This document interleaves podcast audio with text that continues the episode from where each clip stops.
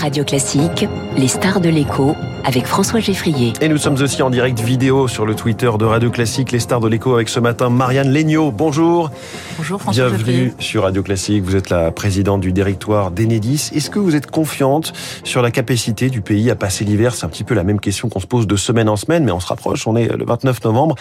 Passer l'hiver avec de l'électricité. Alors nous, je pense que nous regardons tous euh, ce que RTE a communiqué il y a, il y a quelques jours, à savoir euh, un mois de novembre et de décembre plutôt rassurant et une période première quinzaine de janvier euh, sous vigilance.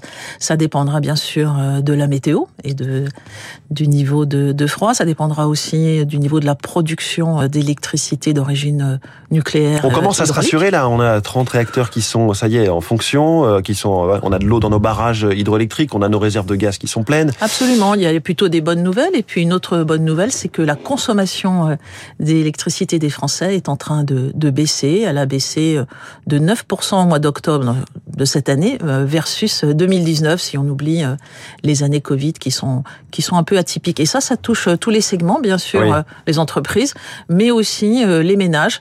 Alors, on, il faudra le confirmer avec la pleine période de chauffage qui vient mmh. juste de commencer, mais, c'est déjà rassurant. Mais justement, on voit chaque semaine les chiffres publiés par euh, RTE, moins 5,5, moins 6% environ de consommation par rapport à la moyenne des 5 années euh, avant Covid.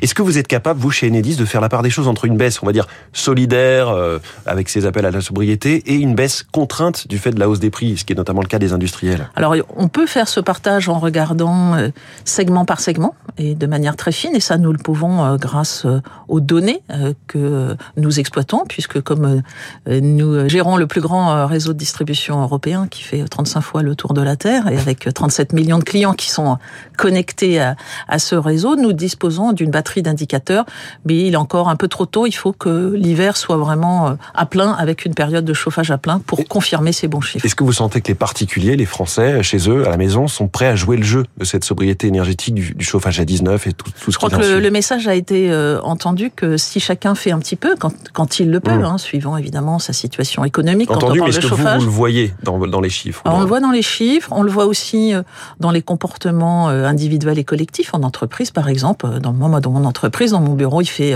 19 degrés et nous avons appliqué toutes les consignes du plan de sobriété des entreprises. On sent une prise de conscience un seul exemple, notre application Enedis à mes côtés, plus 25% euh, d'abonnement, de connexion, c'est gratuit. Ça permet de suivre, grâce au compteur Linky, sa consommation. Voilà une mesure très concrète d'une sensibilité euh, plus forte sans doute aux questions énergétiques. Et là, ça veut dire que ça y est, les Français ont compris, ont compris enfin que leur compteur Linky pouvait être utile, pouvait euh, leur faire gagner un petit peu d'argent, en tout cas économiser un peu d'argent Oui, le compteur Linky, il est, il est très utile, c'est ce que disent les 90% de foyers français qui en possèdent un maintenant.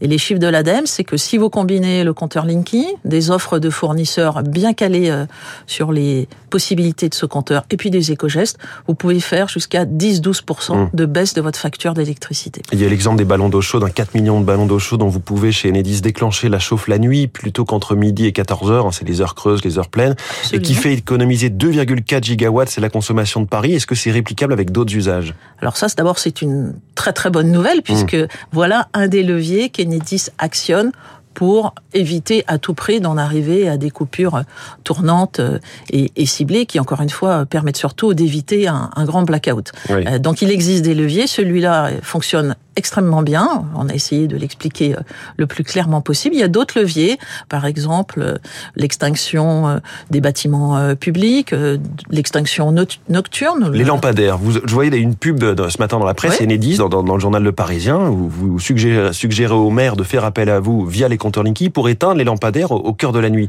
Est-ce qu'ils le font? Alors, d'abord, il faut savoir que l'éclairage public, c'est 40% de la facture d'énergie d'une commune. Mmh. Donc, c'est euh, considérable. Euh, déjà remplacer euh, toutes les ampoules par des LED permet de faire des économies conséquentes. Et puis ensuite, on peut, grâce au compteur Linky, piloter finement euh, l'éclairage d'une commune.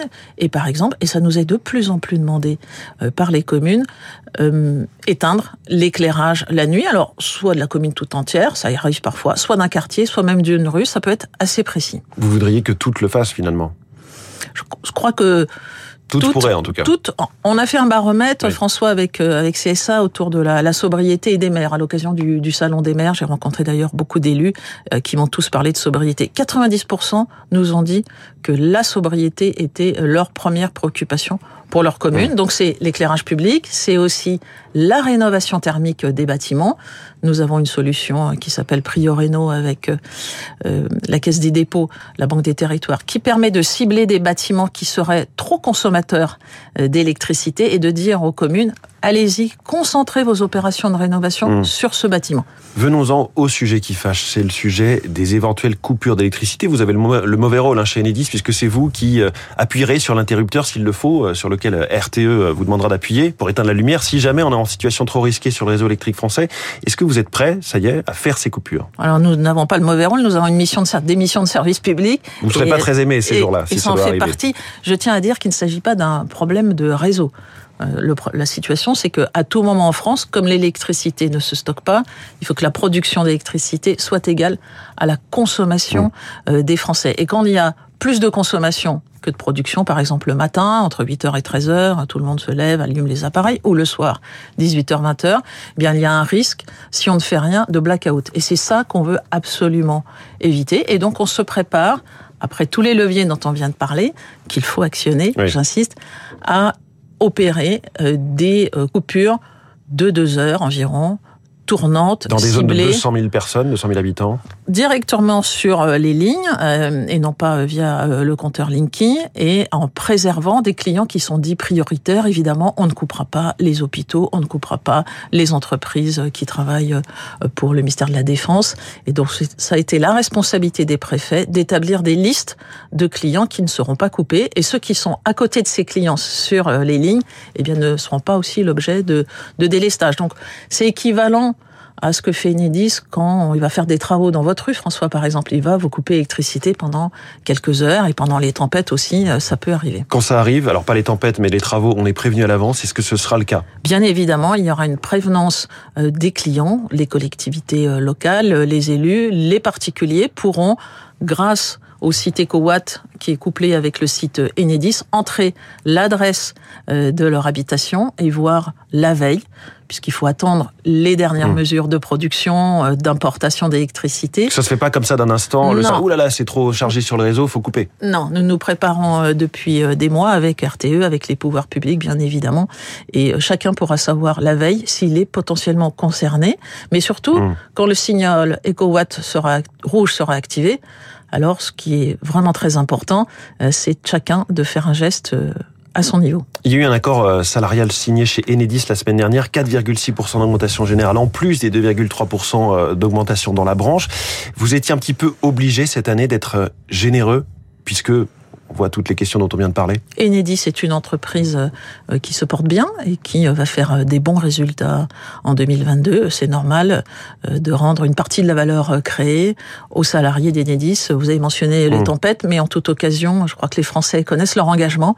Et donc pour nous, ça fait partie d'une politique de ressources humaines responsable. Et à propos d'engagement, est-ce qu'on est sûr qu'il n'y aura pas, malgré cet accord, une grève, comme on l'a pu le voir chez GRDF, alors que là aussi, il y avait ces, augmentations qui avaient été signées, mais un, un, un syndicat minoritaire, en tout cas pas signé a fait quand même grève avec des foyers privés de gaz ce week-end. Chez Enedis, et pour la première fois depuis bien longtemps, euh, nous avons un accord salarial signé par toutes les organisations représentatives du personnel, donc un accord unanime. Donc aucun bastion ne risque de faire défaut il peut toujours y avoir euh, des contestations, mais euh, ça se fait dans le cadre du dialogue social. Marianne Legnaud, merci beaucoup, la présidente du directoire d'Enedis ce matin sur Radio Classique, notre star de l'écho. Excellente journée à vous. Il est 7h23 dans un instant.